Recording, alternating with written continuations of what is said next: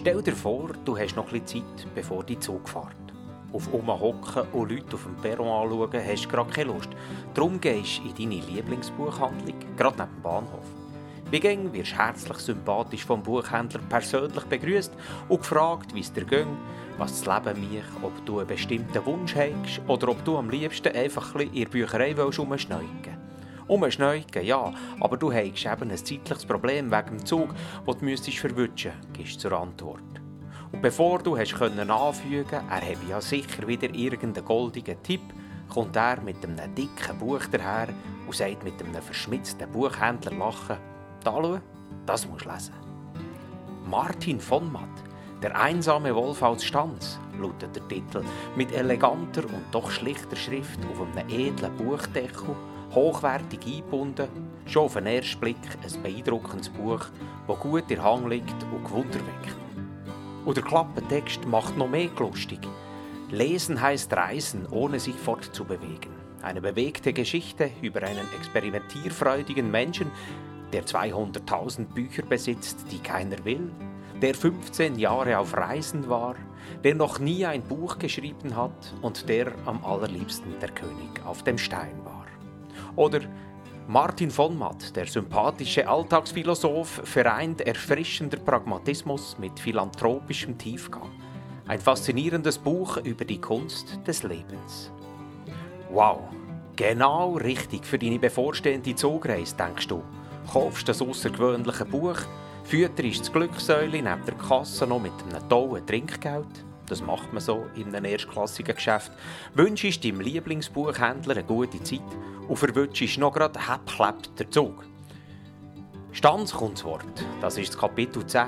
Herzlich willkommen in diesem Buch zum Hören, wo es um Menschen geht, die an Steine in den Garten schiessen, Menschen, die etwas zu sagen haben und vor allem um Menschen, die ihre eigenen Geschichten leben. Zugegeben, es ist ein, ein längeres Kapitel geworden als die anderen neun vorher, aber schließlich hat es jedem guten Buch lange Kapitel und das zehnte ist ja ein kleines Jubiläum. Da soll es auch ein bisschen besonderig zu und her gehen. Darum Stell dir vor, du hast es dir in der zentralen Bahn, wo zum Beispiel von Stanz auf eine Brünigpass fährt, gemütlich eingerichtet, holst, noch bevor der Zug losfährt, vorfreudig den besonderen Schunken aus der Tasche und fährst an lesen. Wir sind im Wighuis. Das Wighuis ist so eine, äh, eine Art ein magischer Kraftort, ähm, wo seit etwa knapp 100 Jahren in unserer Familie ist. Das hat äh, Großvater, Großonkel und Großonkel. Und das dritte haben die das in der Mitte 20er Jahre auf dem Brünig oben gefunden als Basis für Skitouren. Und seither hat sich das in der Familie behalten und es war eigentlich der Kraftort nachher von der Annemarie von Matt. Annemarie von Matt war eine Grosstante von mir, eine Künstlerin. Und sie hat den Ort immer genutzt zur Kreativität. Sie war im Sommer da oben. Es war damals noch viel einfacher als heute. Also man hatte Petrollampen, das Hütchen war kleiner. Es hat ein Blumsklo, Eis, Kaltwasserhahn. Und sie hat aber immer, sie und ihre Mann, Hans, Sie haben lange ihre Freunde, ihre Künstlerfreunde da oben eingeladen. Und ich glaube, da oben hat es richtige Künstler-Happenings gehabt. Also da hat man sich auch austobt, da hat man äh, Steinschleuder zum Beispiel äh, äh, konstruiert, aber im, im Sinn von, von vier Meter hohen Gebilden. Und man hat sich da oben auch immer inspiriert. Es ganz viele Luzerner Künstler gehabt, die sich da oben getroffen haben. Und im späteren Teil ist dann Annemarie oft allein da oben weil sie eine gewisse Zurückgezogenheit gebraucht hat. Und mein Vater ist dann eine Art ein begünstigt oder Günstling geworden als ganz junger Mensch von ihr und er hat sie alle dürfen besuchen. Wo sie dann 68 gestorben ist, hat dann der Vater eigentlich das Kennen übernehmen vom Onkel Hans, vom Hans von Matt, das ist Großonkel von mir. Und wir sind als Kind dann immer da in die Ferien, das war unser Ferienort. Gewesen. Und jetzt, etwa seit 30 Jahren, gehe ich mit meinen Kindern rauf. Und gleichzeitig gehe ich oft allein, weil das ist so ein für mich, wenn ein, wenn ein kleiner, geborgener äh, Ort, der sieht euch, es ist wie ein Trichter für mich da oben, ich kann mich da sehr gut sammeln, fassen. Und ich bin lange reisen. Und ich habe auf der Reise gemerkt, dass Einsamkeit mir Kraft gibt, anstatt mich aussaugt. Es gibt viele Menschen, die nicht können allein sein oder die allein sind und Einsamkeit verwechseln und die dann unglücklich werden. Ich blühe auf in der Einsamkeit hinein. Und das ist auch der Grund, wieso ich oft allein da raufgehe oder wieso das mich mindestens nicht stört, wenn ich da oben ein paar Tage allein bin. Viele Menschen können sich nicht vorstellen, dass sie sechs, sieben, acht, zehn Tage tatsächlich allein sind. Wobei allein ist da oben ein grosses Wort. Wir sind zwei Minuten vom Bahnhof weg. Äh, aber ich kann da oben tatsächlich allein sein und das gibt mir Kraft. Und darum habe ich auch gesagt, wenn ich über Stanz will erzählen, brauche ich eine gewisse Distanz. Weil wenn ich die Stanz, im, in Stanz bin, bin ich so hoch immer bei allem und meistens auch bei Sachen, wo ich zum Teil selber mithelfe oder wo mir nachgehen. Und hier oben habe ich einen gewissen Abstand. Das ist eigentlich der Grund, wieso wir da sind. Und ich wollte den Ort auch gerne teilen. Ich finde einen wunderschönen Ort, obwohl man keine von diesen wunderschönen Berner Oberland Alpen sieht. Man sieht hier Wald, man sieht äh, einen Findling, wo übrigens auch in der Verzeichnis eingezeichnet ist. Wo wir als Kind immer, äh, das ist ganz ein bedeutender Stein für uns, wo wir äh, alle da raufgekommen sind, ist immer der Erste, der dort oben war. Der musste eine Woche lang nicht müssen abwaschen also wir haben dort, wo wir parkiert haben, im Schützen, äh, im Schwingplatz unten, müssen Zeck da tragen, wenn wir in die Ferien sind. Und dann der Erste, der dann auf dem Steig oben war, hat eine Woche lang nicht müssen abwaschen. Also haben wir gerne Zeck hintergetragen, möglichst schnell. Und der Erste, der auf dem Stein oben war, ist dann, ist dann der König. So, einfach als Erinnerung. Und ich schaue jetzt an den Stein an und vorhin sind zwei Kinder auf dem Stein oben und haben gespielt und das sind so die, die schönen Momente für mich. Und wenn ihr jetzt Martins Augen würdet sehen, leuchten, strahlen, dann würdet ihr wissen, warum es das der Lieblingsort ist von Martin von Matt. Es ist ein wunderschöner Herbsttag. Wir höckeln also vor dem Hütli und wir reden über Stanz. Wir reden über dein Leben. Wir reden über deine Bücherwelt. Deine persönliche Bücherwelt. Mit was fangen wir an? Wir können mit den Büchern anfangen, zum Beispiel. Also komm, wir steigen ein in die Bücherwelt. Du bist seit einem Vierteljahrhundert Geschäftsführer. Du bist aber seit Lebzeiten Du bist in der Bücherwelt aufgewachsen. Mhm, das ist so. Was bedeutet das Buch für dich? Ja, das, also, das ist mal ein Privileg, in einer Buchhandlung aufzuwachsen. Und das kann man vielleicht nur erzählen, äh, wenn man ein Gebiet sieht. Also, wir haben ja ein Antiquariat, das sind drei Stockwerke in einem, ganz, in einem äh, denkmalgeschützten historischen Haus, wo nur äh, Bücherlager drin sind. Das, sind. das Haus ist gebaut worden für Bücher. Und wir haben im Nachbarhaus, das zusammengebaut ist, dort sind wir aufgewachsen. Und wir dürfen in diesen, in diesen Büchergestellen Versteckis spielen. So bin ich eigentlich mit dem Buch das erste Mal in Kontakt gekommen. Und das haben wir dürfen, wenn wir nichts umgerührt haben. Aber das hat, äh, man muss sich das vorstellen, das sind drei Stockwerke und ein Keller.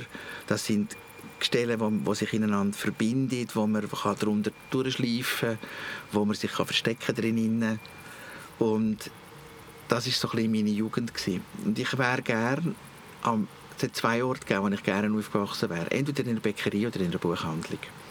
Und ich hatte einen Freund, der Bäcker war und so haben wir das können verbinden also, wo Bäckers Sohn war, wir konnten dort Cremeschnitte holen und bei uns haben wir Versteckens gespielt. Und irgendwann, so vielleicht in der zweiten Klasse, habe ich das Lesen entdeckt. Natürlich durch die Bücher, die bei uns rumgelegen sind und rumgestanden sind. Mein Vater und auch mein Großvater, haben enorm viele Bibliotheken gemacht. Durch das jetzt ganz viele Jugendlese-Exemplare rumgekommen. Die haben wir dürfen nehmen. Und dort habe ich das Lesen entdeckt. Und wir haben, ich glaube, so im Schnitt ein Jugendbuch gelesen pro Tag. Und das gibt ja doch 300 Bücher im Jahr. Und die Sorge von meiner Mama war immer, dass wir dann nicht spät einschlafen. Also ist sie ja immer wieder kontrollieren, dass wir das Licht gelöscht haben. Und das haben wir dann gemacht, bis sie Kontrolle hatte. Und dann haben wir unter der Bettdecke mit einer Taschenlampe weitergelesen. Und das kann man, das kann man niemandem lehren. Das hat man, das muss, muss nicht sein, aber das haben wir mitbekommen. Und ich habe mich, glaube ich, durch alle 126 äh, Karl-May-Bände durchgelesen. Und das sind doch rechte Schünken. Und ich habe die Namen auswendig kennt und ich war in diesen Ländern und ich habe natürlich den ersten mit 13, 14 gemerkt, dass er gar nie gereist ist, äh, der gute Karl May. Aber das ist das Faszinierende an dem Lesen ist, ich kann reisen und ich bleibe da, wo ich bin. Und die Reisen sind aber sehr plastisch. Ich erlebe das tatsächlich, die, die, die Geschichten. Das ist das, was ich heute noch finde, was einem ein Buch kann geben kann, ist neben der Reise vielleicht auch das Teilen des Gedanken.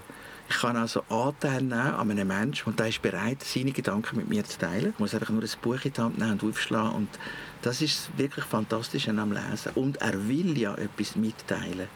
Und wenn dann ein gutes Buch, das für dich stimmt, gute Bücher, das ist ganz, das ist ein ganz breites Spektrum, aber wenn du ein gutes Buch in die Hand bekommst, das dir entspricht, dann nimmst du auch etwas einen Teil, wo du einfach daran vorbeiläufst. Das ist wirklich Glück, man hat nicht Glück oder man hat auch Glück, sondern man muss nur, wenn das Glück da ist, muss man es nur sehen und halt bereit sein, das auch zu akzeptieren. So ist für mich auch ein Buch. Schöne Worte. Hat sich das Lesen in all deinen Jahren einerseits als Geschäftsführer vom eigenen Geschäft, von der eigenen Buchhandlung einerseits und andererseits in deinem Leben grundsätzlich von dem, wo du eben in der ersten, zweiten Klasse angefangen hast, in die Bücherwelt einzutauchen, bis jetzt äh, gewissermaßen verändert. Die Wahrnehmung von Büchern, die Wahrnehmung von Zielen, die Wahrnehmung von den Reisen, die du zum Schreiben hast. Wenn ja, wie? Ja, ich denke, dass ich früher im Buch mehr Geschichte gesucht habe. Äh, vielleicht auch die Spannung, vielleicht auch eben das Reisen. Heute suche ich mehr die Gedanken vom Autor. Was will er mir eigentlich sagen? Wohin, was ist seine Message? Und die ist manchmal so ein bisschen versteckt hinter Bildern. Und diese Bilder interessieren mich heute eigentlich mehr. Das, ist, das heisst, ich lese heute oft eigentlich sehr gerne an Bücher, wo nicht unbedingt eine Handlung drin haben, aber ein Gedanke drin ist. Und heute suche ich vermehrt Gedanken. Ich habe früher wahrscheinlich mehr an die Unterhaltung gesucht und den Spass am Lesen und der, der verschwindet. Also ich denke, ich lese heute philosophischer. Ich würde dir gerne ein Beispiel geben. Ich habe vor zwei, drei Tagen bin ich bei der äh, Monika Würsch äh, eine kleine Blume kaufen und sie zeigt, sie zeigt mir das Buch.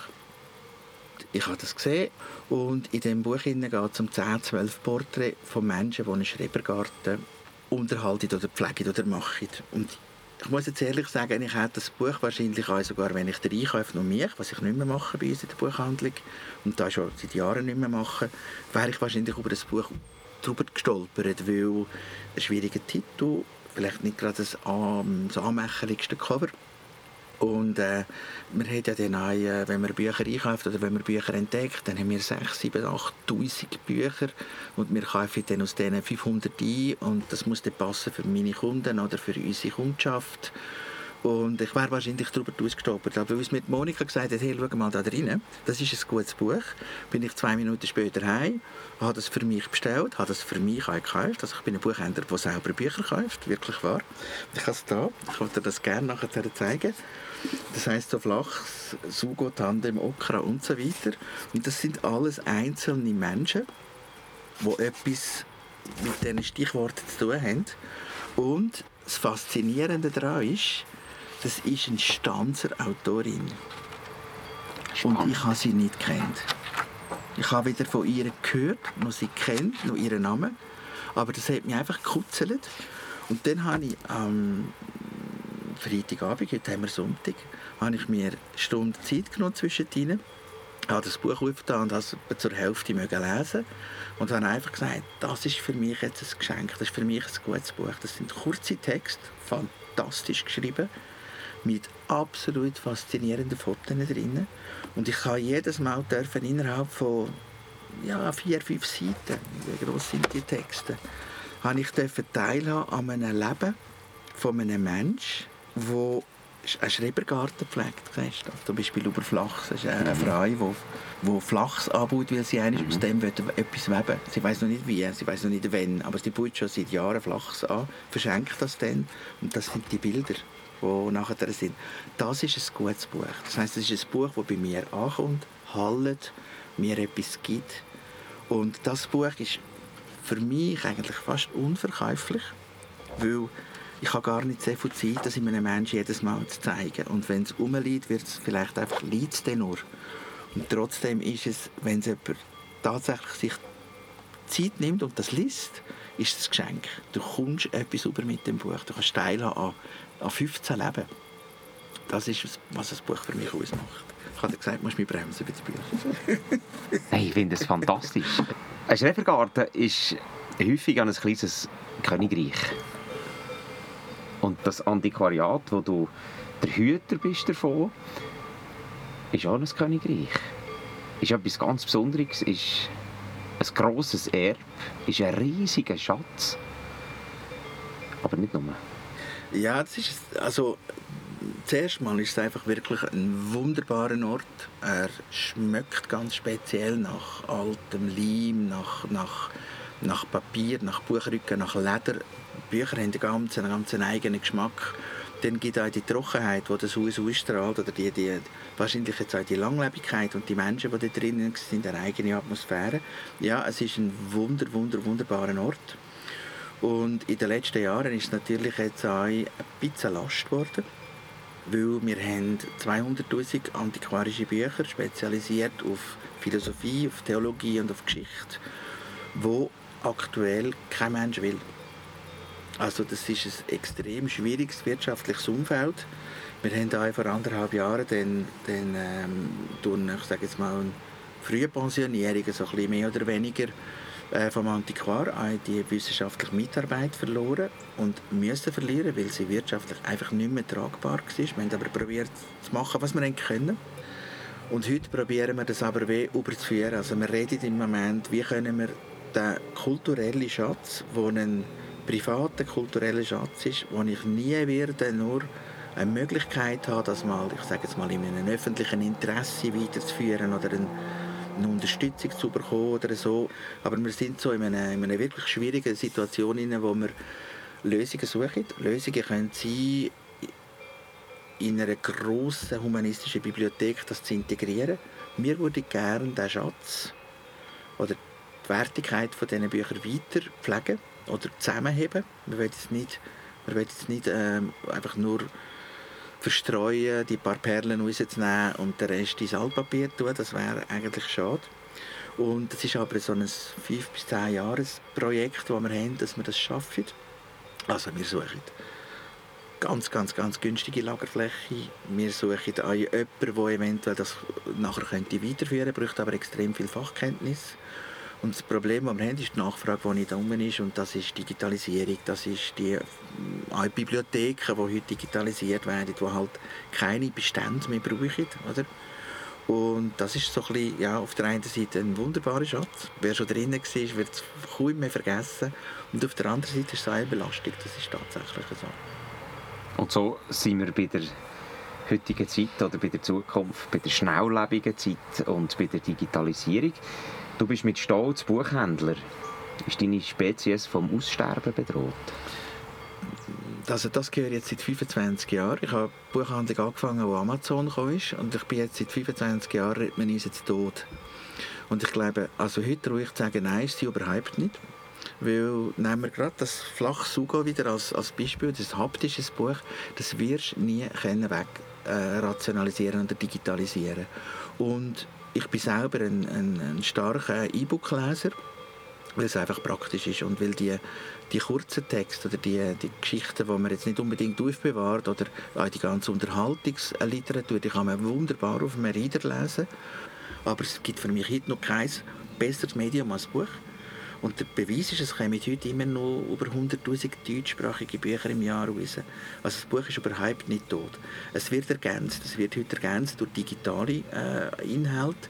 Es wird aber auch durch, ich nehme einen Reiseführer. Wenn ich jetzt einen elektronischen Reiseführer habe, dann kann ich ins Museum äh, in Figueras vom Dali und ich komme dort äh, einen, einen direkt einen Audioguide aufs Handy über und er merkt, wo ich stehe und ich kann das Bild anklicken, das sind Ergänzungen. Mhm. Und vielleicht werden die Reisebücher verschwinden, möglich. Aber das eigentlich wichtige, das haptische Buch, das wo in 100 Jahren noch Bestand hat, das verschwindet nicht. Und das ist ja eigentlich Schöne am Buch. Ich gehe viel durch meine Buchhandlung durch und denke, okay, welches von all diesen Büchern wäre in 100 Jahren noch wertvoll? Und dann, es gibt nicht so viel, die diese Qualität oder die, die Tiefe haben, aber es gibt, und wegen denen wird das Buch immer Bestand haben. Ich habe eigentlich keine Angst, ich habe keine Angst für den Beruf des Buchhändler. Ich habe allerdings manchmal ein Angst für die Wirtschaftlichkeit von unserem Beruf. Vielleicht müssen wir, wir sind da auf einer Alp, vielleicht müssen wir auch zum Beispiel sagen, wir sind wie Bauern, die einen Kulturlandschaftspflegeauftrag haben. Dass wir einfach einen Kulturauftrag bekommen für Vermittlung von Inhalt und dass wir Staatsangestellte werden. Dann wäre der wirtschaftliche Druck, der zum Teil enorm ist, wäre vielleicht weg. Und dann wäre die Buchhandlungen halt plötzlich eine Art wie Bibliotheken oder Kulturort, wo man fördert. Aber genauso, wenn man die Landwirtschaft ja fördert, was ich richtig finde und wichtig finde, auch die Verwaltung und all das finde ich ganz wichtige Themen, genauso sollte man eigentlich bewusster Kultur unterstützen. Wir haben ja Kulturunterstützung. Wir haben eine sehr magere Kulturunterstützung. Aber wir haben eine, aber wir müssen sie einfach noch ein bisschen mehr, wir müssen sie ausweiten. Und vielleicht ist das eine Zukunftsmöglichkeit, weil es ist möglich, dass wenn der Druck gerade über, über Digitalisierung oder über, über, über ausländische Löhndruck oder einfach die ganze Wirtschaftlichkeit nur mehr abnimmt, dann wird es Buchhandlungen nicht mehr geben oder das Buch nicht mehr geben, weil es wirtschaftlich nicht mehr machbar ist. Verlage, die, es gibt heute ganz wenige Bücher, die sich noch finanzieren außer ein paar ganz wenige Bestseller. Aber das Buch lässt sich nicht mehr produzieren heute. Ohne Subventionen, ohne Unterstützungen. Und das ist in den Köpfen der Gremien, von der, von der Kulturförderer überhaupt noch nicht angekommen. Es ist kein Problem, dass ein Film 20 Millionen kostet.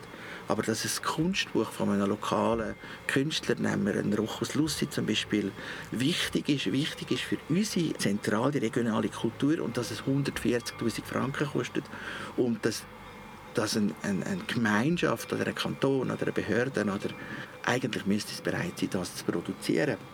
Wir sind weit, weit davon weg. Und äh, das Bewusstsein, dass es notwendig ist, dass wir Menschen mit diesen Sachen leben, genauso wichtig leben wie ein Schulhausplatz oder wie ein Spielplatz oder wie eine, von mir ist halt eine doppelte Autobahn. Oder? Das Bewusstsein müssen wir zuerst noch fördern und vor allem auch fordern. Es ist nicht nur, dass ich Behörden sagen, sie sind zu knauserig oder zu knickerig. Das fordert sie auch nie mehr ein. Oder? Ich möchte auch, dass die Menschen mehr sagen, wir brauchen das. Weil wir brauchen das. Wir brauchen Sport, wir brauchen die Gesellschaft, wir brauchen die Infrastruktur, wir brauchen Spitäler, aber wir brauchen auch Kultur. Und Kultur ist so ein wichtiger, wichtiger Punkt. Das wäre mein Messagepunkt.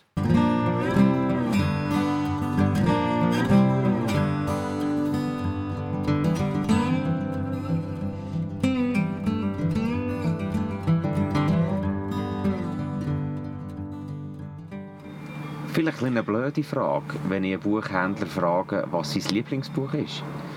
Ja, das ist eine blöde Frage. Gell? ja, das ist eine, also, das ist eine Frage, die man mir immer wieder stellt. Und ich probiere eigentlich, es gibt so die Standardantwort, die aber ernst gemeint ist, ganz ernst gemeint, ist das Buch, das ich gerade am Schluss gelesen habe, mein letztes gelesenes Buch. Aber ich habe letztes Jahr ein Buch gelesen, das hat jetzt mit meiner Vergangenheit als Franzose zu tun, weil ich habe lange in Frankreich gelebt habe wo von einem französischen ist er als Abenteurer ist. Er hat mehrere Reisen gemacht mit dem Velo nach Asien und ist mal von einem Freund von ihm, wo Tierfotograf geworden ist, eingeladen worden, den Schneeleopard zu entdecken. Und ich lese das ganz kurz, nur den Klappentext und es gibt ein Tier in Tibet, dem ich seit sechs Jahren nachstelle, sagt Meunier. Meunier ist der Tierfotograf. Es lebt auf der Hochebene. Man muss eine lange Annäherung in Kauf nehmen, wenn man es zu sehen bekommen will. Ich fahre diesen Winter wieder hin, komm doch mit. Damit ist der äh, Sylvain Tessin gemeint, der Autor. Welches meinst du? Den Schneeleoparden. Ich dachte, er sei ausgestorben. Er tut nur so. Und dieser Text hat mich schon reingezogen und gesagt, wenn ein Fotograf von einem Tier annimmt, dass er sich bewusst versteckt, also da kommt vielleicht auch ein bisschen der wird man angesprochen selber, wo du sagst, wo verstecke ich mich, wie will ich mich zeigen, wohin will ich gehen. Und ich habe das Buch nachher gelesen, äh, zuerst auf Französisch, dann auf Deutsch. Und in dem Buch geht es um nichts anderes, es hat keine Handlung. Einfach keine Handlung. Es geht nur darum, wie zwei Menschen im Schnee liegen, bei minus 20 Grad, und auf ein Tier wartet, das vermutlich ausgestorben ist. Und das ist so ein feiner, äh, empathischer, toller Text. In diesem Moment bin ich der selber man kann sich selber reflektieren. Du kannst selber sagen, okay, wie bin ich in der Einsamkeit drin? Wie gehe ich mit Stille um? Was zeigt mir nichts? Was gibt es ihm nicht? Was spricht mich in dem Nichts an? Und das finde ich ein gutes Buch. Ist aber ganz schwer zu vermitteln, weil wenn ich es jemandem vermittle, der nicht so gerne der einsame Wolf spielt, wenn ich selber, dann hat er zu wenig Fleisch am Knochen. Man muss so ein Buch muss, muss lesen und es muss dir etwas geben. Es ist ein sehr philosophisches Buch. Es geht eigentlich um die Betrachtung von dir selber. Und darum finde ich, ist das eines von meinen Büchern, die ich im Moment sehr gerne sehr gern habe, aber fast nicht kann verkaufen kann. Du könntest es verkaufen. Und so sind wir bei dir als Mensch. Und ich nehme dich als sehr äh, empathischer und äh, emotionaler Mensch wahr. Ich nehme dich als einen wahr, der eine Fassade hat, wo man sehr gerne daran schaut, aber wo man nicht äh, unbedingt gerade jeden dahinter lässt. Und ich nehme dich als einen wahr, der sehr viel reflektiert über das Leben, über sich selber. Wer ist der Martin Vomat? Ja, das ist natürlich, da muss man, wahrscheinlich müssen man andere Menschen fragen als jetzt mich. Ähm, ich probiere ein ganz authentisches Leben zu leben. Ich probiere ein ehrliches Leben zu leben und das eigentlich täglich. Das finde ich ganz wichtig. Ich würde gerne äh, eine ausgewogene bis eine positive Bilanz haben am Ende von meinem Leben und dafür brauchst du jeden Tag dazu. Und ich bin aber auch jemand, der relativ zurückgezogen lebt und relativ einsam lebt. Einsamkeit ist bei mir ein Freund. Und ich habe eigentlich nie grosse Freundschaften gesucht oder grosse, auch nie grosse Beliebtheit gesucht. Ich suche aber, wenn ich Freundschaft habe oder wenn ich eine Beziehung habe, dann suche ich sie ganz tief. Und darum habe ich auch viel lieber wenig Beziehungen, aber dann die also richtig durch alle Böden durch. Ich habe das zwei, drei, vier Mal, fünf Mal vielleicht in meinem Leben dürfen erleben und das längt völlig. Ich brauche nicht 20. Eigentlich brauche ich nur jemanden. Ich kann vielleicht ein Beispiel nehmen, wo, wo meine Frau und ich, wir haben einmal in äh, einem Tal in Südfrankreich innen in einem Freund geholfen, eine Mühle wieder aufzubauen. Und da waren wir noch viel jünger und auch viel ähm, sozialer, wobei ich bin nicht ein unsozialer Mensch, aber einfach, wir haben soziale Kontakt viel mehr gebraucht und da hat 15 Kilometer vom Dorf weg gewohnt und dann haben wir so vom Montag bis zum Freitag haben wir als, als Handwerker oder als Maurer geschafft und am Freitagabend sind wir aber dann ins Dorf ab und vielleicht erst am Sonntagmorgen wieder raufgekommen. Und dann haben wir das so vier, fünf Mal gemacht und dann sind wir vielleicht nur noch jedes zweite Wochenende gegangen. Und dann sind wir noch gegangen, wenn wir keine Zigaretten mehr hatten. Und dann haben wir geschaut, dass es Zigaretten für drei Monate länger. Also wir haben uns weh von der Gesellschaft immer mehr entfernt, weil der, der Ort oder das, das mit sich selber zufrieden sein, hat einem weggelangt. Und die Oberflächlichkeit, die wir ja aneinander begegnen, die haben wir nicht, nicht mehr täglich gebraucht. Dafür haben wir die Kontakte, die wir hatten, sind bewusst und ganz tief. Und ich habe das ein bisschen probiert zu behalten. Das heisst, ich mache heute eine Gratwanderung, wo ich bewusst zurückgekommen bin nach 15 Jahren im Ausland. Äh, bin ich ganz bewusst auf Stand zurückgekommen und ich habe den Job angenommen äh, von dieser Buchhandlung und ich habe das auch ganz bewusst gemacht. Mit, ich glaube, ich führe es auch heute noch wirklich mit Begeisterung. Ich mache es gerne. Also ich bin sehr gerne Landbuchhändler. Und, äh, aber ich habe mir auch immer probiert, einen Teil von mir zu behalten für mich und das ist, glaube ich, der Teil, wo ich gerne in der Stille inne bin. Und mir ist es einfach nicht langweilig mit mir selber. Und das ist schön, wenn du mit jemandem zusammen kannst sein wo dir nicht langweilig ist mit ihm. Das hat viel mit Akzeptanz zu tun. Mir ist eines im Leben aufgegangen, dass ich mich immer mitnehme. Ich bin reisen. Ich bin eigentlich reisen, weil ich aus, aus Stamm raus bin und wollte irgendetwas entfliehen. Sei das Familiendruck, sei das Gesellschaftsdruck, sei das es hat auch mit Militär damals zu tun gehabt. Das war nicht unbedingt der Ort, wo ich mich angezogen gefühlt habe. Und habe gemerkt, du nimmst dich selber mit. Das heisst, wenn du Probleme hast, nimmst du die Probleme eigentlich mit. Du kannst dem nicht entfliehen. Und als ich das gemerkt habe, gibt es zwei Wege. Entweder musst du dich von dir trennen oder du musst dich akzeptieren, so wie du bist. Und musst mit dem wirklich klarkommen. Und ich, mich gibt es noch, also habe ich, habe ich mich arrangiert, dass ich mit dem klarkomme. Und dann kommt der Punkt, wo du sagst, warte mal, du kannst an dir selber arbeiten. Du kannst, du kannst sogar etwas aus dem machen, aus dieser Begegnung mit dir selber. Und ich bin heute noch wirklich manchmal äh, freudig begeistert und, und froh, dass ich mich so gut selber akzeptieren kann. Und das macht dich aber ein bisschen einsamer Wolf, wobei einsamer Wolf sehr etwas Positives ist. Also, ja.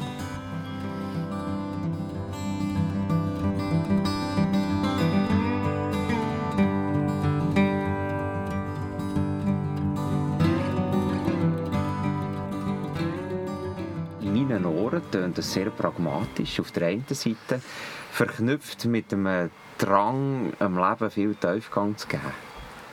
Woher kommt das? Hast du das selber entwickelt? Ist dir das in die Wiege gelegt worden? Nein, ich glaube, das ist also erstens mal nicht überbewerten, auf keinen Fall. Achtung, das ist nur, für mich ist das nur so Alltagsphilosophie. Das ist nicht einmal, wird manchmal völlig überbewertet. Also das möchte, ich möchte da nicht den falschen Eindruck entstehen, dass jetzt da ein wahnsinnig philosophischer, tiefsinniger Mensch dir gegenüber sitzt. Das ist es nur bedingt. In deinen Augen oder in ja, deinen also, Ohren ja, vielleicht, ja, aber in ja, meinen sieht das ein bisschen anders aus. Ich, Weil äh, das, was du sagst, ist in meinen Augen die Essenz vom Leben. Ja, das sehen wir am Schluss. Ich probiere einfach die paar wenige philosophische Gedanken einzuleben. Und das kannst du nur, wenn sie du ganz locker nimmst und ganz leicht nimmst, aber wenn sie dir immer präsent sind, natürlich. Und ja, das probiere ich tatsächlich. Ich probiere die, also das Bewusstsein von, die, von deinen täglichen Tätigkeiten und von deinen täglichen äh, Ausstrahlung, die du hast, das kann man auch ein bisschen steuern. Und das kann man B ganz bewusst machen. Also ich habe mit 20 mir gesagt, du kannst ein fröhliches Leben führen oder du kannst ein trauriges Leben führen. Es wirst gleich lang leben, aber die fröhliche Seite wird, wird irgendwie erheiternder sein. Es ist weniger streng. Und seither probiere ich so oft wie möglich wirklich zu lachen oder auch ein Lachen weiterzugeben. Für mich ist nie so wahnsinnig wichtig. Wir, haben, wir leben in der Schweiz, wir haben kein Problem. Wir haben extrem viele Möglichkeiten und Lösungen und, und ein Komfort. Und also ich sehe nicht ein, wieso dass ich enttäuscht sein Ich bin enttäuscht von einem oder, äh, Krieg, den wir jetzt haben, aber sei es in Syrien, äh, jetzt ist am nächsten Donnerstag ist eine, eine Lesung von mit einem syrischen Flüchtling, den ich persönlich kenne, im Literaturhaus zum Beispiel. Das sind Schicksale, die schrecklich sind, aber unsere nicht. Weißt so, von dem her, oder? Und wenn du beschließt, eigentlich ein fröhliches Leben zu führen, dann kannst du, auch, dann kannst du auch bewusst, aber auch befreit lachen und kannst sogar jemanden anstecken damit. Und das probiere ich viel. Ich mache auch viel, wenn ich im Zug fahre, probiere ich den Leuten ein Lächeln zu geben. Und weißt du was? Es kommt eins zurück. Im besten Fall. In vielen Fällen. Mhm. Das ist das vom Wald, wo man ihn ruft. Ja.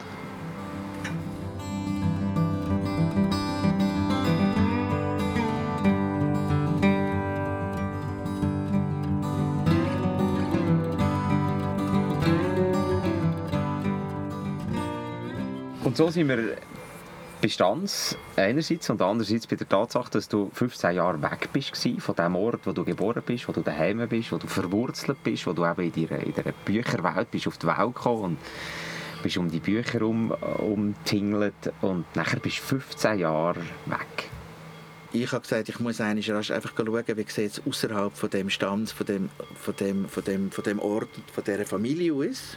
Und weißt, ich bin ja nicht 15 Jahre weg und ich, habe nicht, wir sind nie aus, oder ich bin nie ausgewandert. Ich, wir sind nach der Lehre, relativ schnell nach der Lehre, einfach zu einem Freund auf Italien, am Bauernhof, ein paar Wochen, zwei Monate oder zweieinhalb Monate, äh, etwas helfen.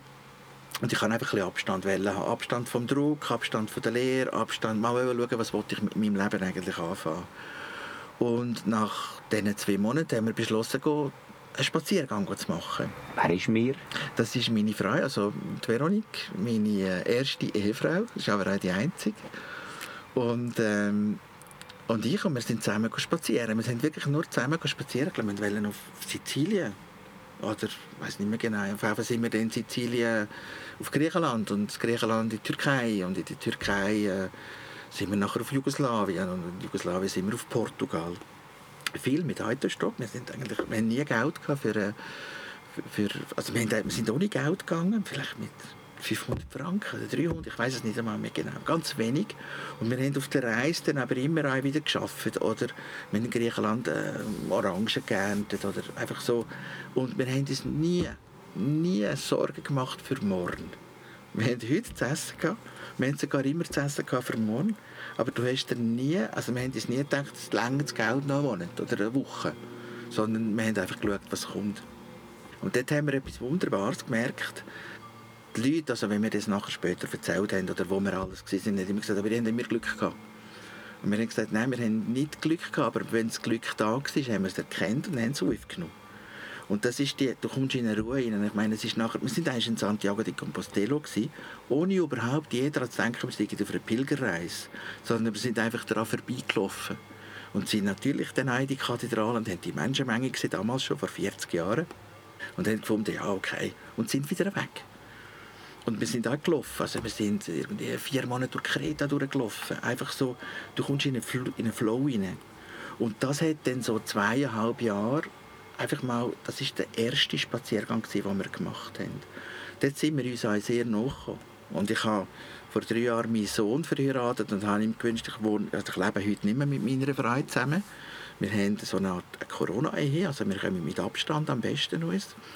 Und äh, sie wohnt in Buchs und ich wohne in Stanz und das ist gut so. Aber ich habe meinem Sohn seiner Hochzeit gewünscht, dass er so eine Beziehung oder so eine Liebesgeschichte lebt, wie Vera und ich gelebt haben. Die ist richtig toll und gewesen. und die möchte ich eigentlich jedem Menschen geben, weil sie ist gut war. Und wenn etwas Gutes ein Ende hat, ist das nichts Schlechtes. So mal. Und wir sind es einfach nicht auf Wecker. Einfach nicht. Einfach nicht. und dann sind wir eigentlich, dann haben wir dann irgendwie die Reise mal gesehen und dann haben wir die Lust gehabt, uns irgendwo niederzulassen. Und das haben wir dann in Montpellier, äh, in Montpellier gemacht als erstes. Also zuerst in Paris, dann in der Bretagne, dann in Montpellier. Also wir sind dann nachher in Frankreich geblieben, das ist die Heimat von meiner Frau. Und dort haben wir eigentlich wenn ein neues Leben angefangen. Aber ich hatte nie das Gefühl, gehabt, ich sei jetzt ausgewandert, sondern wir haben einfach an dem Ort, wo wir gelebt haben, gelebt. Ich habe so ein bisschen als Bauarbeiter, äh, Maurer äh, mit viel Begeisterung gearbeitet in Perpignan, hatte ein eigenes kleines Baugeschäft. Das hat Brico Mas geheißen. Bricolet heisst das Basteln. Und Mas ist der katalanische Ausdruck für Haus, also eigentlich für Hof. Also ein Hofbastler, eine Art. So. Aber wir haben uns dann also wenn ich sage wir, das sind drei Handwerker die unabhängig sind, das sind drei Unternehmen gewesen. Ich als Maurer, ein Elektriker und ein, Sanitärinstallateur eigentlich. Und wir haben uns immer wieder zusammengetan, weil manchmal magst du eine Arbeit alleine machen.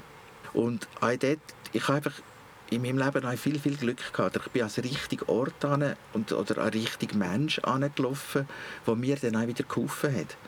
Und ich habe eigentlich mal, musst von irgendetwas, irgendwann musst einfach leben und musst eine Arbeit haben. Als Schweizer im Ausland ist das nicht ganz so einfach gewesen. Ich habe keine Aufenthaltsbewilligung, keine Arbeitsbewilligung. Das Einzige war, selbstständig zu arbeiten. Und ich habe dann angefangen in Bachgaches, das war so ein Ferienort am Mittelmeer, ein, im Winter ein Hotel umzubauen, also ein Restaurant. Und ich habe mit 300 Quadratmeter Blättchen angefangen. Und das ist mir natürlich schnurzegal Das war ein Preis, das war ausgeschrieben. Wir haben den Preis ein bisschen unterboten und dann haben wir den Auftrag bekommen. Und ich habe noch nie ein Blättchen verleiht, meiner Lebtung nicht. Also bin ich Perpignan in die Bibliothek und habe gesagt, okay, wie muss ich Blättchen verlegen? Und dann haben wir das gemacht und nach 170 Quadratmetern haben wir gemerkt, mm, ein bisschen falsch drin. Dann haben wir das wieder aufgerissen weil das war ja nicht geklebt, das war in Sand verleiht. Und dann haben wir das ein bisschen besser gemacht und dann haben wir nach drei Monaten, anstatt anderthalb, haben wir auch drei Monate dran gehabt und haben aber für unsere Verhältnisse ohne Infrastruktur, mit, mit, mit dem bohemhaften Leben, sage ich jetzt einmal, haben wir recht viel Geld verdient. Und wir hatten einen, einen, einen Auftraggeber, gehabt, der extrem zufrieden war mit uns. Also wir haben auch, und das war der Schweizer in mir drin, der hat mir sehr viel geholfen im Ausland. Der Schweizer in mir drin hat saubere Baustelle gehabt, der hat rechtzeitig abgegeben, der hat Verträge eingehalten, der ist an Besprechungen gekommen. Und das hat sie stark beeindruckt. Auf, auf diesen Auftrag habe ich einen zweiten gefunden, und einen dritten, und einen vierten und einen fünften. Und ich habe dann bei jedem Auftrag wieder mal ein Werkzeug gekauft oder mal einen Dämper oder eine Betonmaschine. Sevo-Rendite haben wir immer gehabt. Und nach vier, fünf Jahren hatte ich plötzlich ein Bauunternehmen gehabt. Und dann haben wir angefangen, uns eine Nische zu suchen. Und die Nische war Arbeiten, die niemand machen will. Und das sind eigentlich Restaurationsarbeiten. Gewesen. Trockenmauern, ähm, spezielle alte Verbutz, die sind schwierig zu machen, aber eigentlich gleich gut zahlt, wenn ein einfacher Verbutz, den wir an die Wand klopfen Und mich habe aber viel interessanter gefunden, mit Stroh und Lehm und Kauch etwas zu machen, als einfach nur irgendeinen fixfertigen Fixit-Verbot zu nehmen und dann mit einer Maschine an die Wand zu spritzen. Und so sind wir in das historische Renovationsmedium hineingerutscht. Das haben wir einfach mit viel Begeisterung gemacht. Das war richtig, richtig sexy. Gewesen. Und ich gehe heute noch, wenn ich in diese Dinge gehe, meine alten Häuser anschaue, stehen also alle noch, oder auch die Renovationen, und finde, ich habe heute noch Spass an dieser Sache. Hast du in der Schweiz auch Häuser Nein. renoviert? Nein. Denkmalgeschützte Nein. Häuser? Nein, das ist nachher völlig fertig. Also ich hatte einen Unfall in Italien und das hat mich ein Jahr gekostet von meinem Leben. Und ich konnte dann nachher auch nicht mehr in der gleichen, in der gleichen Kadenz können, können als, als, als Handwerker arbeiten. Und habe dann eigentlich auch dort wieder mal müssen, so ein bisschen uns selber ernähren. Und auch in dieser Zeit, wo ich nicht physisch arbeiten konnte, umgesattelt auf, auf, äh, auf EDV. Und auch da wieder, weil ich einen Schwager hatte, der in Paris Verleger war, konnte ich dort ihm können, eigentlich das erste Mal ein EDV-Programm installieren. Und das ist einfach nur Glück. Und so bin ich eigentlich zurück in Verlag, in Verlag, ins Verlagsgeschäft eingestiegen über die EDV und habe dann ähm, von meinem Vater damals den Auftrag bekommen, bei ihm die EDV einzurichten, als er das gesehen hat. Er gesagt, hey, wir müssen das schon lange haben, willst du das für uns machen? Und dann bin ich acht Monate zurück in die Schweiz und dort haben wir auch getestet, ging dann Übernahme. Wäre das möglich, dass ich zurückkomme in die Buchhandlung? Weil es hat mich schon immer gekutzelt und interessiert und, und so. Und dann haben wir aber gemerkt, dass es noch bisschen zu früh ist. Und wir sind dann auch gegangen. Damals war meine Frau mit dem ersten Kind hochschwanger. Gewesen und sind wieder bewusst ins Ausland. Und erst zwei Jahre später, wo dann, dann haben wir uns müssen entscheiden, wo wir unser Kind äh, erziehen, wo wir unser Kind in die Schule schicken. Das zweite Kind war bereits da. Gewesen. Dann ist so die, der Vater ist dann auch krank geworden und dann ist es eigentlich darum gegangen, wer macht, wer führt das Geschäft weiter. Und dort bin ich bereit zurückzukommen. Dort ist auch mein, äh, meine, mein Spaziergang ist eigentlich abgeschlossen gewesen. Und ich habe ohne Bedauern Südfrankreich losgelassen. Ich bin sehr gerne zurückgekommen, sehr bewusst zurückgekommen, als Familie und auch als Familienvater. Und heute sind wir eigentlich froh, sind unsere Kinder da aufgewachsen. In dem ganzen Kontext innen ist es wahrscheinlich einfacher gewesen. Und wie gesagt, es ist natürlich einfach ein, äh, ein Leben oder Experiment zu machen, wenn du einen goldenen Fallschirm im Hintergrund hast. Also ich tue das immer wieder wirklich betonen und sagen, es ist nicht so groß meine mein Verdienst, dass ich das machen konnte, sondern es ist einfach auch viel Glück und viel Privilegation in der ganzen Geschichte dass ich den goldenen Fallschirm hatte, weil wenn ich auf die Nase gefallen wäre im Ausland, dann hätte ich einfach wirklich mein Burdeli genommen und wäre heimgekommen und ich hätte daheim jetzt daheim gehabt. Das erleichtert das Leben enorm, das mhm. haben nicht viele Menschen. Und darum bin ich auch extrem dankbar. Ich habe die Zeit genutzt und ich zehre heute noch davon, die wäre ganz sicher ein, von dieser, von dieser Geschichte, von dieser Zeit. Und ich werde jetzt, ich komme jetzt ins Pensionsalter und ich finde alle, ich kann jetzt noch arbeiten bis 80, weil ich bin ja schon von 20 bis 35 in der Pension gewesen. Also das ist so mein Eindruck gewesen. Wir haben damals einfach gelebt und wir haben nie das Gefühl, dass wir arbeiten. Wir haben nie das Gefühl, dass ich irgendwo Druck komme. sondern es ist wirklich nur reines Vergnügen gewesen. Vielleicht nicht jeden, jeden Tag, aber gefühlt jeden Tag. Fantastisch, ich kann dir so lange zuhören, Martin. Wie hast du Stanz erlebt, wo du gegangen bist und wieder zurück bist gekommen? in diesen 15 Jahren, obwohl du ja nicht 15 Jahre immer die ganze Zeit weg bist, aber trotzdem. Wie also hat sich Stanz vorher und nachher? Erstaunlicherweise fast unverändert. Stanz hat sich entwickelt architektonisch, aber Stanz ist zum Beispiel ein, und das ist, das ist etwas Außergewöhnliches an Stanz. Stanz ist ein interessantes Dorf, und zwar nicht einfach nur weil ich Stanzer bin, sondern wenn man es objektiv anschaut, und ich bin ja in, zum Beispiel in Perpignan, das ist 200'000 Seelenstadt in einem, in einem Kanton mit 350'000 Leuten, Stanz hat mehr Kultur als Perpignan. Warum ist das so? Ich denke, das ist einfach ein guter Geist. Das hat, also wenn ich Künstler anschaue, die wir Stanz haben oder haben, ich meine, ich schaue einen Heini Gut, Barbara an oder einen Rochus Lussi oder ein Paul Stöckli, ein Mari, ein Freddy Odermatt, ein Freddy Busiger, einfach so, es hat Menschen, die wo, wo sich wie selber entwickelt. Wir haben es literarisch gehabt. Im Moment ist es literarisch ein bisschen, äh, nicht so wahnsinnig besetzt, aber wir haben eine Vielfalt an Literaten in Stanz gehabt, die sich selber aufgespielt haben. Wir haben einen Professor Dr. Jakob Würsch, der wo, wo Kapazität war, wie, schweizweit auf dem Gebiet von der Psychiatrie. Wir haben den Dr. Robert Durr. Ich glaube, es ist einfach so, wenn eine eine Konzentration stanzieht die Leute vielleicht euch an. Und wir sind 8000 Leute, wir haben ein Alternativtheater, wir haben ein Dingtheater, wir haben x Vereine, wir sind so aktiv, das hat sich nicht wahnsinnig verändert. Und das ist eigentlich das, muss man die Stanzer anschauen. Die gehen gerne fort, aber die meisten kommen wieder zurück. Und das muss irgendeine... Ich kann das bei mir auch nicht wirklich genau sagen, aber ich habe mich sehr gefreut, als ich zurückgekommen bin. Oder ich war als 17-jähriger Bub im Käslager. Ich sage jetzt ganz bewusst als 17-jähriger Bub im Käslager im Vorstand gewesen. und das Käslager gibt es immer noch und es ist eigentlich immer noch die Kultur drin, die damals war. Aber wieso, wieso hat so etwas so lange Bestand? Ich vergleiche es immer auch mit unserer Buchhandlung. Unser Buchantiquariat, oder das ist 1836 gegründet worden und ich glaube in der Zwischenzeit sind wir wahrscheinlich wenn nicht das älteste, doch auf dem Podium der ältesten Geschäfte mindestens in Stanz. Aber es hat also können jemand mit Büchern 180 Jahre in dem 6000 oder 8000 Seelendorf überleben. Das ist ein Kompliment an die Menschen, die dort sind. Weil wenn du Beiz hast und es geht niemand rein, dann gibt es die Beiz nicht mehr. Wenn du eine Buchhandlung hast und es kauft niemand Bücher, dann gibt es die Buchhandlung nicht mehr. Es gibt es aber noch. Das heißt, es kommen Menschen, sind Menschen in dem Umkreis, in dem kleinen Umfeld, wo das nutzen, wo das wollen. Und ich glaube, dort ist der Kern von Stanz. Stanz will, Stanz will Kultur, Stanz macht eine Kultur, Stanz ist einfach irgendwie so, das haben andere Dörfer nicht, ich wollte jetzt nicht vergleichen, aber nimm mal Uster oder Dieriken, die dreimal grösser sind und keine Buchhandlung haben. Dübendorf, einfach so andere Agglomerationen haben die Dichte nicht, warum das es Stanz hat. Buchs ist ein interessantes Dorf zum Beispiel, wo auch so eine, irgendwo aus sich herauswächst. Mit dem Theaterverein zum Beispiel, aber auch mit, mit anderen Geschichten. Ein Buchser fühlt sich auch dort wohl. Ein Stanzer fühlt sich, glaube ich, in Stanz auch wohl. Wenn ich das Theater nehme mit, mit all ihrer Experimentierfreudigkeit, die sie haben, warum haben sie das? Und das macht einem schon recht glücklich, finde ich.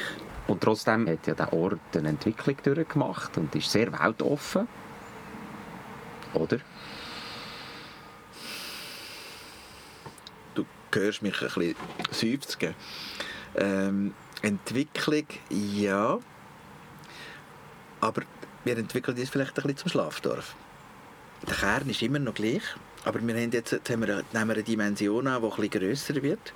Und jetzt glaube ich, müssen wir aufpassen, dass wir uns nicht verlieren, nicht verzetteln, nicht anonym werden. Früher hast du jeden kennt, das kann eine Last sein, absolut einverstanden, es kann aber auch eine Freude sein.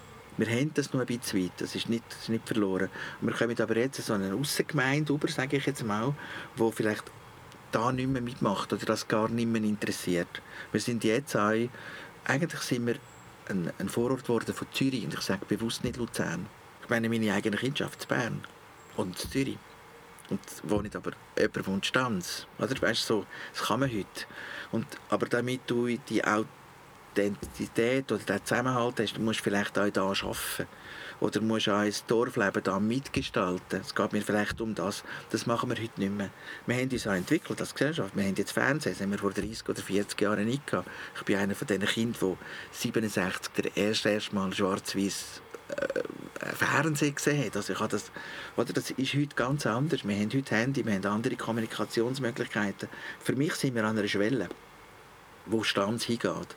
Und wenn Stanz will, dass wir, dass wir Stanz bleiben als, als Gemeinschaft, als Dorf, und ich äh, verstehe das Dorf als, als, Gemeinschaft, als Gemeinschaftsform von einer Gesellschaft. Wir müssen extrem aufpassen, dass wir das probieren zu erhalten und darum muss es uns auch bewusst sein. Wenn es uns bewusst ist, können wir es fördern. Können wir es sogar probieren zu steuern, zu lenken, sei es mit Sport, was jetzt passiert, zum Beispiel mit dem Begegnungszentrum im Eichli. Tolle, tolle, tolle, tolle Geschichten. Wir haben sogar drei Ja sagen dazu, hey, sind wir toll.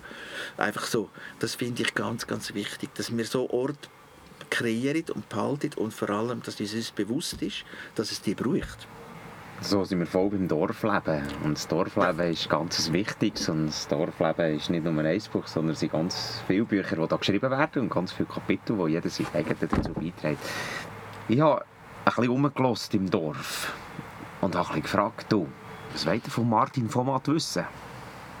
Und viele haben gesagt, ja, ja, wir kennen den schon. Auf die Frage, weisst wer er ist? Ja, ja, klar, praktisch alle. Ich gebe zu, ich habe nicht 150 gefragt. Aber ich glaube, du bist ein Mensch, der manchmal einen weiss, wer du bist, aber nicht manche kennt dich. Und darum habe ich jetzt noch so zwei, drei, vier, fünf Fragen, die ich diesen Leuten versprochen habe, die mindestens zu fragen, in der Hoffnung, dass Antworten kommen, dass sie den Martin von Matt ein bisschen genauer kennenlernen. Eine Frage war, hat echt auch noch andere Hobbys außer Lesen? Ja. Ja, ich spalte Holz. Holz spalten. ja. Also, wettkampfmässig, oder wie nein, muss ich das nein, verstehen? Nein, nein, nein, nein. Aber ich holze sehr gerne. Also richtig Holz, Bäume fällen. Ach, wirklich? Grosse, ja, ja, da, alles, was da oben steht, habe ich selber gefällt. Ja. Und was Bis gibt... Bis einer auf der falschen Seite war und heute mache ich es auch mit dem Bauer, der da oben ist. Nein, ich, ich, als Ausgleich habe ich, wobei man muss auch sagen, ich habe ein Jahr als zusammen in einem, Forst, in einem Kleinstvonstunternehmen gearbeitet in, im Roussillon-Gebiet, wo wir uns einfach auch über Wasser gehalten haben, mit Eichenholz, wo wir, wir zu den Leuten heimgebracht haben. Und ich, ich finde das eine wunderschöne Arbeit. Und es gibt mir auch den Ausgleich zur, zur Büroarbeit, zum Lesen, zu meinem Schreibtischstopp. Das ist ein bisschen die Anlehnung auch vielleicht später oder als mein früheres Leben als Handwerker. Und wie gesagt, ich bin mit so viel Begeisterung Handwerker gewesen, wenn ich heute Buchhändler bin. Ich finde das äh, immer noch äh, einer der schöneren Berufe oder einen schönen Beruf. Ja, ich, ich tue gerne Holz fällen und ich mache gerne mein eigenes Holz, das du da siehst, und meine eigenen Holzbiegen. Und ich zeige dir noch ein Foto mit einer Rundbiege, die ich alle mache. Wenn ich den Baum fälle, dann ich dann auch so aufschichten und trocknen. Und ja, das ist eines meiner Hobby. Holzfällen. Holzfällen. Und lesen. Passt gut. Passt gut, oder? Die Frage nach dem Lieblingsbuch haben wir schon gestellt. Frage nach einem Buch, das du gerne schreiben würdest, das noch nicht existiert. Gibt es das? Das ist eine Frage, die ich mir so noch nie gestellt habe ich selber habe eigentlich keine Lust, ein Buch zu schreiben. Und zwar einfach aus dem Ding, ich habe zwei Jahre für die Zeitung «Ich meinte» geschrieben. Und habe aber, das war so ein, ein Versuch, es war ein Versuchsballon, kannst du das, macht es dir Spass? Und ich habe dort gemerkt, das macht mir eigentlich relativ viel Mühe. Ich habe zwar früher gerne Marita Haller wird sich jetzt gerade, wird jetzt gerade Tage verdrehen, wenn sie das hört. Aber ich habe gerne Aufsätze geschrieben. Und ich glaube, ich habe auch gute Aufsätze geschrieben. Und da bin ich aber jetzt auch von der Familie her vorbelastet. Wir haben einen berühmten, bedeutenden Literaturprofessor. Wir haben einen Mensch in der Familie, und ich meine jetzt der Kleis Format, der Kunstabhandlungen geschrieben hat, die hochstehendst sind, die ich bewundere. Und an diese Qualität mag ich nicht. Und ich finde, es ist schön im Leben, wenn du weißt, was du kannst. Und ich finde es noch viel nützlicher, zu wissen, wenn du weißt, was du nicht kannst. Und ich glaube zum Beispiel Schreiben gehört nicht zu den Stärken, muss auch keine sein. Und ich habe immer gesagt, ich habe einige von meinen Erben angenommen, äh, die ich von meiner Familie habe, das nicht. Und ich glaube, ich tue der Gesellschaft gefallen damit. Ich zeige dir gleich ein Mädchen, das ich geschrieben habe, aber das ist eine andere Geschichte. Sehr gerne. Und ich schreibe halt zum Beispiel im Kalender nicht, ganz bewusst nicht. Ich lasse schreiben, ich setze zusammen, ich komponiere, ich lasse es entwickeln. Ich, manchmal wir probieren Ideen zu entwickeln, die dann zum Teil kommen und wieder sterben oder nicht. Und ich denke, koordinieren ist gerade so wichtig wie selber schreiben. Und ich muss auch nicht alles kennen. Aber wenn ich jemanden kenne, wie zum Beispiel einen Agi Fluri, der korrigiert, wo, mir, wo, mich, wo, wo derart meine Lücken kann füllen kann, oder einen Rolf Schäuber, der eine Chronik macht, wo einfach toll ist und viel besser, als ich sie kann, dann schieriere ich mich nicht ins Fragen, könntest du mir da helfen? Und das ist dort, wenn ich sage, ich habe Glück, die helfen mir dann auch wirklich alle. Und so kann ich manchmal ein Produkt machen, ohne selber müssen einen Akteur ziehen oder mich in den Vordergrund zu drängen. Muss nicht sein. Und da sind wir wieder bei Gemeinschaft. Ja. Gemeinsam sind wir stärker als jeden allein. Das finde ich, ja. Jemand hat gesagt, gibt es irgendwann mal eine Einbrattung? Ja. Ja, wir sind stark am Denken. Ja, wir sind ganz stark am Denken. Und zwar wollen wir auch da auch da wieder Rolf Schäuber lässt grüßen. Der, ist, der gute Mann wird sicher, der ist sicher über 75 und er kommt mit der Idee und sagt, Martin, musst du mal daran denken, die Beratung auf, aufs Netz zu tun. Und das ist meine Sorge im Moment, ist natürlich noch, da bin ich natürlich auch Unternehmer. Und ich sage, wir haben ja schon, es ist schon ein schwieriges Pflaster, Beratung in der jetzigen Form wirtschaftlich durchzuführen. Und ich bin immer darüber überzeugt, sie soll wirtschaftlich bleiben, obwohl ich Jahre keinen kein Lohn hatte, aber wenigstens alle, die rundherum arbeiten, einen kleinen Lohn hatten. Und eine Einberatung erscheint mir nur schwieriger zu finanzieren. Und im Moment habe ich noch kein Finanzierungskonzept.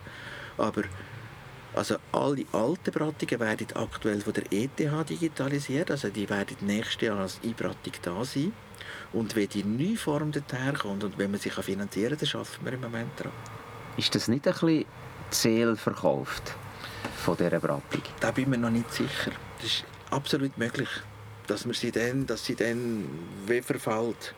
Wobei für die Beratung muss man einfach sagen, also erstens mal bin ich wirklich, wirklich, wirklich sehr stolz, dass ich den Volkskalender, und ich nenne ihn ganz bewusst Volkskalender, ist kein wissenschaftliches äh, Buch, aber ich finde ihn wertvoll für den Kanton Nidwalden dass wir den die letzten 25 Jahre können am Leben halten und wenn er heute ansteht. Und da muss ich auch, ich mache mir die Komplimente nicht, ich nehme dann halt mein kleines Redaktorenteam von drei Leuten oder vier Leuten und sage, hey, schau dann an, was ihr gemacht habt in den letzten 20 Jahren. Und da habe ich aber auch, ich habe Heinz Odermatt gehabt, der ist jetzt gestorben vor, vor zwei Jahren und der Heinz hat einfach, ist einfach so ein lebendiges Lexikon von Nidwalden. Das wäre, du hast ihn nicht kennengelernt, aber es wäre das hat dich gefreut. Und ich durfte 20 Jahre mit ihm zusammenarbeiten und ich durfte sein Wissen anzapfen. Und das sind die Momente, die ich, die ich wertvoll finde. Und es ist möglich, dass man die Beratung, wenn man sie auf eintrimmen und meint, man müsse, wir sind uns noch nicht einig, aber man meint, man müsse, es ist möglich, dass man die Seele verkauft, es ist aber auch möglich, dass man sie erhaltet. Weil als Erbe weitergehen geht nicht. Weil das ist kein Erbe, das ist einfach nur Arbeit. Aber ich weiß, ich kann das noch nicht sagen. Wir Aber wir arbeiten daran. Wir werden es sehen. Ja. Jemand hat gesagt, auf der Webseite bezeichnet er sich als Patron. Was zeichnet ihn aus als Patron? Das stimmt, ich bezeichne mich als Patron. wie muss man wissen, das haben meine Mitarbeiter aufgesetzt. Spannend! Ist alles okay. Sie schauen dich als Patron an. Ist ja heute nicht mehr der geläufigste Titel für einen Geschäftsführer. Heute würde man eher sagen CEO von Büchern von Matt. Nein, nein, nein, nein das, ist, das ist immer zu klein mit fünf oder sechs Leuten. Ich glaube, Patron ist ein... Also ich würde das schon bejahen und ich schaue zu meinen Menschen. Das heisst, ich fühle mich für sie auch verantwortlich, weil sie ermöglichen mir auch Geld zu verdienen oder ein Geschäft zu führen. Und das habe ich immer abgewogen. Für mich sind immer das Wichtigste sind nicht meine Bücher, die ich hatte. Das Wichtigste sind immer meine Mitmenschen, meine Mitarbeiter, die ich, die ich mit ihnen zusammenarbeite. Und ich glaube, das spüre ich. Aber der Name Patron auf der Homepage ist von Ihnen, ist nicht von mir. Schön, und da sind wir bei der nächsten Aussage. Es ist vielmehr eine Aussage verbunden mit einer Frage. Eine Person hat gesagt, weisst, wenn ich in diesen Laden gehe, dann spüre ich sofort, dass ich da daheim bin. Der Laden der hat eine Seele. Und die Frage, die damit verbunden ist, mit dieser Aussage, wie entsteht das? Wie schafft man das? Also wenn es so ist, freut mich das enorm. Das ist das grösste Kompliment, das du überhaupt kannst bekommen kannst. Schaffen tut man es, glaube ich, mit Fröhlichkeit, mit, mit auf der einen Seite viel, viel Herzblut. Das geben aber meine Mitarbeiter in den Laden rein, nicht nur ich. Ich kann es vielleicht nur vorleben. Man kann es ja nicht fordern, man kann es nur, sie können es nur transportieren. Aber ich glaube, wir probieren eine gewisse Fröhlichkeit überzubringen oder auch eine gewisse Begeisterung halt für das Buch, das wir haben. Und vielleicht ist es das, was die Seele ausmacht, was die Leute, wenn, wenn es den Leuten drinnen wohl ist, das ist immer unser Ziel gewesen. Unser Ziel ist auch nie der schnelle Verkauf. Wir probieren immer den Leuten zu sagen, schauen und gehen mit einem ganz, ganz guten Gewissen raus, ohne dass sie etwas gekauft haben. Aber wenn sich ein Moment wohl ist, kommen sie nämlich zurück. Natürlich müssen wir Bücher verkaufen, ist ganz klar. Aber es muss nicht jedes Mal sein. Und vielleicht ist das die, dass, dass man sich wohlfühlt in dem Laden. Aber wenn das jemand gesagt hat, dann haben jetzt eigentlich alle meine Mitarbeiter Gehaltserhöhung verdient, oder? Du musst nicht ausstrahlen. Natürlich! eigentlich am liebsten nur einen ja, Satz. Ja, kannst schon ausstrahlen, das ist wirklich... das haben sie wirklich. Aber das probieren wir schon zu leben. Spürbar. Ja, ja das ist klar. Schön. Und jedes Buch lebt von der Anzahl Kapitel. Richtig. Und wir sind jetzt beim Kapitel 10 und das Kapitel 11 wartet. Und da ist natürlich die nächste und dann die letzte Frage. Wer hat die Ehre von Martin Vomat eigentlich der Stein in den Garten geschossen bekommen? Also, ich habe mir das ja überlegt, weil man wird ja vorgewarnt und ich finde, der Stanz ist recht facettenreich. Eben, es, ist, äh, es ist vielfältig. Ich möchte den Stein gerne in den Garten von der Anita Lehmeier rühren. Die Anita Lehmeier ist für mich der Farbtupfer von Stanz.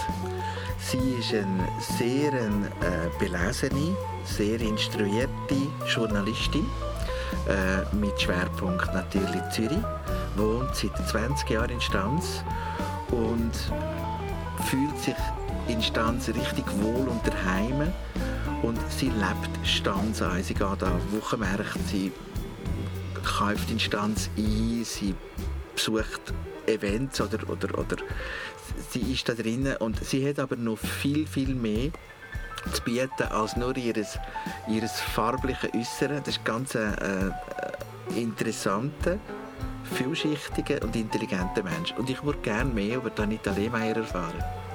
Was nimmt dich am meisten Wunder?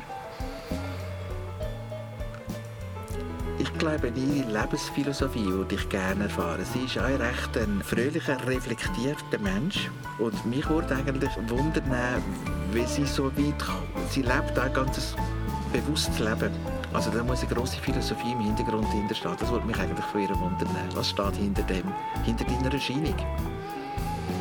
Anita, ich bin extrem gespannt und freue mich sehr. Was machen wir jetzt noch mit dem angebrochenen Tag? Also jetzt könnten wir ein paar Meter rauflaufen und die Alpha anschauen. Ich würde sagen, das machen, machen wir. Vielen herzlichen Dank, Martin. Hat Spass gemacht. Extrem Dank. Spass habe ich gehabt. Danke, Danke vielmals für den spannenden Einblick. Nächster Halt, Brünigpass. Das war es, das Kapitel 10. Danke fürs Zuhören, das dabei sein und das darüber reden. Und bis gleich. Auf Wiedersehen.